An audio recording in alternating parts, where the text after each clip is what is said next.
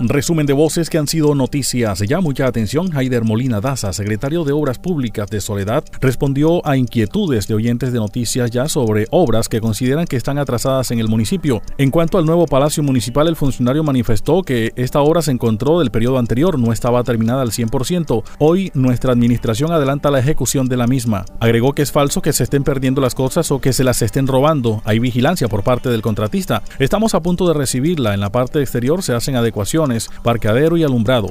En cuanto al nodo del Sena, esta obra se ejecuta por parte de la gobernación. El edificio de la Fiscalía va en un 90% de ejecución, también por parte de la gobernación. El Parque Juan Domínguez Romero y Cachimbero las ejecuta la alcaldía municipal. En cuanto a la cancha sintética del barrio Hipódromo, señaló que esta quedó inconclusa por la administración anterior. Debieron terminarla para el 31 de diciembre de 2019 y no fue posible. Gracias al esfuerzo de la actual administración, hoy tenemos un escenario totalmente terminado. Esta administración la recomendación fue que había que sacar adelante todas estas obras y eso es lo que hoy le podemos decir al municipio de Soledad. Hay un alcalde responsable por su municipio, por el municipio de Soledad y el propósito es terminar todas las obras y es lo que hemos venido haciendo. Traigo eh, pronto, es importante también mencionarles esa obra que se venía ejecutando de pavimentación en el municipio de Soledad un proyecto que generó muchos inconvenientes y que nosotros, la administración del doctor Rodolfo, encontró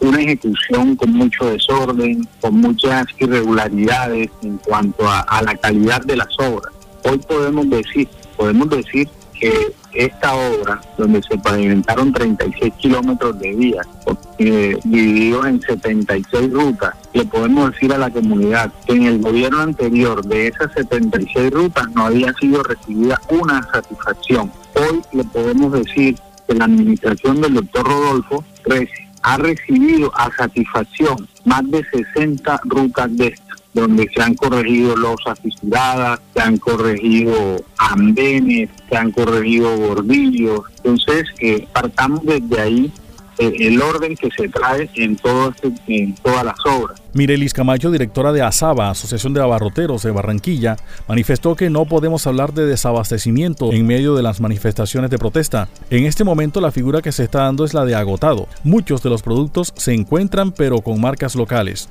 Indicó que continúa el incremento en precios, pero el caso del azúcar el incremento ha sido al 100%, lo cual impacta en la canasta familiar. El dinero no alcanza. Un anaquel de huevos que costaba 8 mil ahora cuesta 12 mil pesos. Hay productos de marca local, pero que no están posicionadas. No hay mucha demanda del azúcar. Quiere decir que aparte del impacto por la situación, quizá por hábito alimenticio o por salud, se ha dejado de consumir, precisó. Muchos de los productos se encuentran, pero con marcas locales. Sin embargo, el efecto que aún no ha disminuido ha sido la alza de productos. Todavía se sigue presentando, eh, para el caso del azúcar, que ha sido como el más crítico, el, el incremento ha sido del 100%. Entonces, pues finalmente eso sigue impactando en la canasta familiar una aquel de huevo que costaba 8 mil, ahora vale 12 mil y 13 mil pesos para el tema de, productos perecederos. Entonces, eh, lo que está ingresando en este momento a las plazas es casi que el 30% de lo que normalmente ingresaba eh, el mes antes de, de que se iniciara el paro. Vemos que aceites de las marcas más reconocidas, pero que claramente su industria se encuentra en la zona del valle, no la hay azúcar con marcas eh, pronto importadas, que es como el que más se estaba moviendo, eh, que no son marcas nada reconocidas, pues también en las que se encuentran en el mercado, pero por ende mucho más costosas. Las harinas, las pastas están en la misma situación. Nosotros tenemos industria local de pastas y demás, pero tanto no son las marcas tan posicionadas y, y, por eso es que uno llega a la tienda y de pronto ve la tienda eh, surtida, pero eh, con, con, ese, con ese impacto, digo yo, hacia el consumidor final porque no están sus marcas de pronto de preferencia. Desde ayer y hasta el próximo viernes se inició la segunda jornada del CISBEN a tu barrio, dirigida en esta ocasión a los habitantes de los barrios Las Américas y La Sierrita. Así lo manifestó Osvaldo Saumet, director del CISBEN en Barranquilla. Dijo que la estrategia se desarrolla con brigadas en aquellos sectores con el mayor número de solicitudes de afiliación, poniendo puntos de atención itinerantes donde las personas pueden llenar directamente la solicitud. Saumed manifestó que están con la metodología 4 del CISBEN a tu barrio, que se basa en categorías. Se mide el índice de pobreza multidimensional con varias mediciones, infancia, adultez, informalidad, educación. La CISBEN 3 medía el entorno de cómo vivía la persona, su vivienda, sus condiciones, pero no medía mucho más. Enfatizó en que las personas tienen derecho a solicitar una reencuadración para ver en qué nueva calificación queda. Lo que nosotros hacemos con Silven a tu barrio es llevar una oficina móvil del Silven. Es decir, como si trasladáramos cualquiera de los puntos de atención a ese barrio por un tiempo determinado. En este caso, son cuatro días que a pesar de que estamos en el barrio Las Américas, la población objetivo es barrio Las Américas y barrio La Sierrita, ¿no? Entonces aquí eh, estamos atendiendo un promedio de unas 300 personas por día. El día de ayer atendimos de hecho 360 personas, si mi, si mi mente no, no me falla, eh, en la que las personas llegan, hacen un turno, se le entrega un turno, la persona entra, se sienta en una sala de espera y puede pedir todos los servicios, si pide encuesta nueva o si pide cualquiera de los otros trámites que les, que les dijimos.